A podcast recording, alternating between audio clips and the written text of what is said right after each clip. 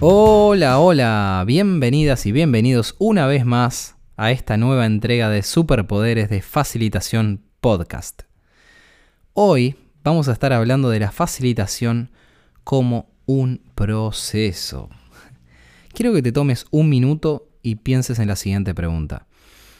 ¿Qué imagen se nos viene a la mente cuando decimos facilitación? Tal vez dibujamos en nuestra mente una persona frente a una nube de post-its eh, o si fuera virtual, una persona manejando un timer de Miro, ¿verdad? Bueno, eso es por lo menos lo que me viene a mí. Permítanme meterme en esa imagen y decirles, mm, no, es mucho más que eso. La facilitación es un proceso, pero alineémonos en la palabra proceso. Veamos, como siempre, eh, a nuestro diccionario Oxford de bolsillo y observemos que un proceso es un conjunto de fases sucesivas de un fenómeno o hecho complejo. Pues bien, dicho esto, se estarán preguntando cuáles serían las fases del proceso de la facilitación, ¿verdad? Bueno, yo les puedo contar que lo defino como un proceso de cinco etapas. Comenzaríamos por el kickoff o punto de partida, luego el pre-workshop, luego la etapa del workshop en vivo, luego la etapa del post-workshop y terminaríamos con el eh, obtener feedback e iterar. Entonces comencemos por desarrollar un poquito la etapa de kickoff o punto de partida. Comúnmente viene alguien en nuestra organización a pedirnos, eh, Mateo, ¿podría facilitar un workshop de alineación o team formation para un equipo que está teniendo problemas de colaboración? O nosotros mismos vemos una oportunidad también, entonces eh, lo podemos definir como un punto de partida, ¿verdad? ¿Y qué tipo de puntos son interesantes en esta etapa? ¿Qué cuestiones son las clave en esta etapa de kickoff o punto de partida? Primero entender cuál es el desafío que estamos hablando, ¿verdad? Evaluar qué estrategia de workshop va a ser la más certera. Y estos dos puntos están realmente atados. Eh, observen que es clave entender cuál es el desafío para luego poder diseñar una estrategia de workshop que tenga sentido para ese desafío específico, ya sea problem solving o alineación de un equipo, como les contaba, o converger hacia el MVP, etcétera, etcétera, etcétera.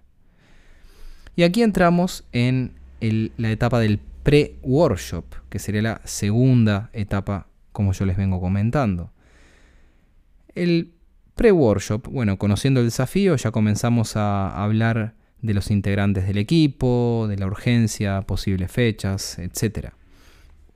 Aquí es clave al menos contar con unos días previos para gestionar seis puntos que les voy a comentar a continuación. Preparar el board virtual, esto nos puede llevar un rato más de lo que pensamos.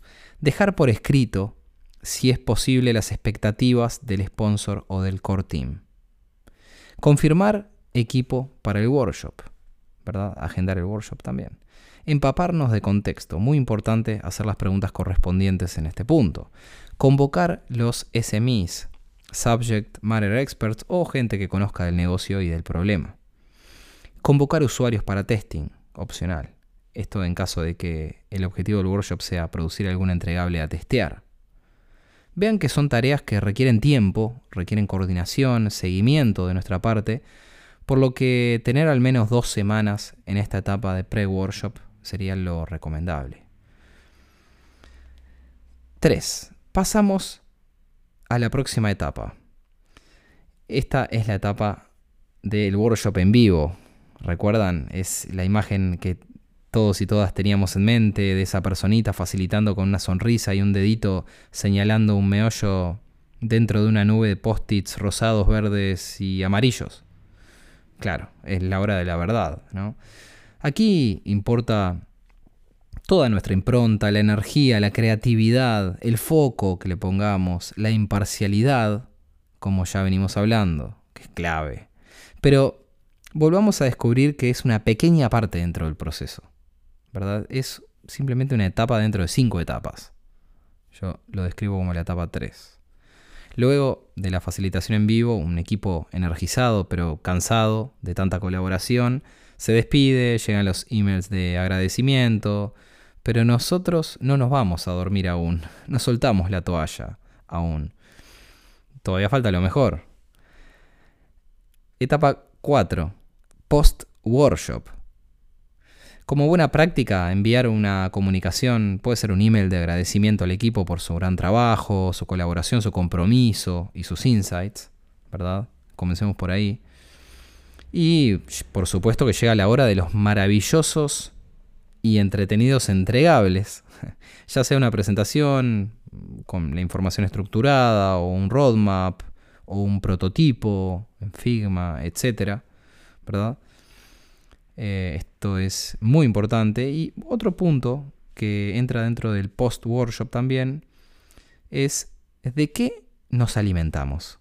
¿Cuál es la única forma en la cual cada día somos mejores facilitadores? Esa palabra que empieza con F. A ver, a ver, la alumna Laurita al fondo. Muy bien. Feedback. Entonces, pedir feedback clave en este post-workshop,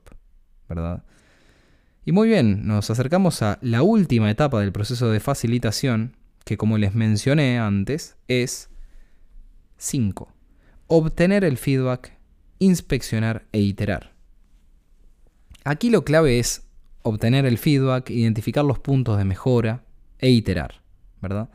Nos podemos llegar a sorprender muchas veces por, por algún feedback que venga repitiéndose y que nosotros no veamos, ¿verdad? En la práctica.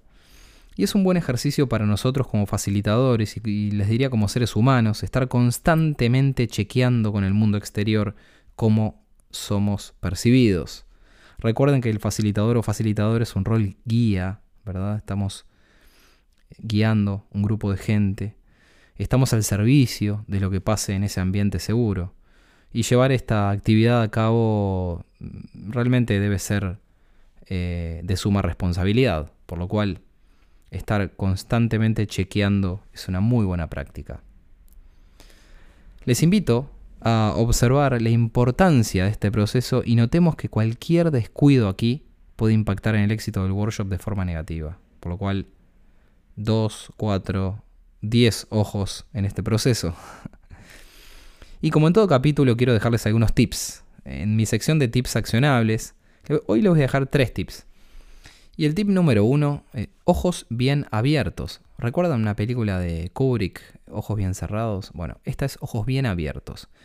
Si trabajas en el contexto de una organización y querés comenzar eh, con la facilitación de conversaciones, te recomiendo siempre estar con los ojos muy abiertos. Siempre hay una nueva oportunidad para mejorar tus skills de facilitación. O sea, siempre estar mirando dónde podemos agregar valor y por allí va a aparecer alguna oportunidad para nosotros poder comenzar eh, y perfeccionarnos en este mundo. Tip número 2, pre-workshop. Confirmar el equipo para el workshop, en el momento de agendar el workshop. Muchas veces tenemos que agendar un workshop de múltiples días con múltiples personas. O sea que te recomiendo aquí utilizar o crear un doodle poll, ¿verdad? Un poll eh, justamente con los días y horarios eh, disponibles, digamos, y enviarlo a todas estas personas para encontrar un cruce. Cuando identifiques ese cruce, envías un hold. ¿Qué es un hold? Es enviar, crear la reunión en el calendario, pero en el título le ponemos hold. Hold quiere decir que es una reunión que no es una reunión fija, que puede llegar a cambiar si no se llega al, digamos, encontrar la disponibilidad del equipo ese, ese día a esa hora. Pero se agrega esa reunión en el calendario, por lo cual ya se está creando un espacio para esa reunión. Y bueno, todo lo que eso implica, ¿verdad? La importancia, etc. Así que les recomiendo este tip. Y vamos al tip número 3 y último tip y es siempre pedir feedback en diferentes instancias. Y aquí les dejo dos ejemplos. Post workshop nos creamos un Google Form por ejemplo, con dos o tres preguntitas. ¿Qué fue lo que más te gustó del workshop? ¿Qué es lo que te hubiese gustado que fuera diferente? Etcétera. Y en el workshop en vivo, como instant feedback. Tal vez eh, en, un post-it cuando terminamos el workshop, ¿verdad? Cada uno de los integrantes puede agregar este tipo de feedback instantáneo. Sobre este último punto les puedo dejar una experiencia personal que me pareció bastante interesante, que fue en un workshop presencial que asistí en Nueva York hace como 5 años, un equipo de 40 personas, y a la salida del, del workshop este instant feedback se pedía en una pizarra con post-its de dos diferentes colores, como color codes, ¿verdad? ¿Qué fue lo que más te gustó? ¿Qué es lo que te hubiese gustado diferente? Y al lado, bien cerquita, estaban las lapiceras, los stickers y demás. Para que la gente de alguna forma a la salida pase por allí, tome alguna lapicera, algún sticker para llevarse y no le cuesta nada llenar el instant feedback. Entonces, bueno, como dejar ese hook ahí, ¿verdad? Eh, me resultó muy interesante y es una estrategia, una táctica que podemos implementar también. Así que a preparar las lapiceras, a preparar los stickers y los regalitos que a todos nos gusta terminar un workshop en, en una buena nota. Así que bueno, eh, espero que esta información les haya hecho sentido, eh, les sirva y puedan aplicarla en su día a día. Soy Mateo de workshopsbymateo.com y me despido de ustedes hasta la próxima semana. Gracias por estar del otro lado. Nos escuchamos. Bye.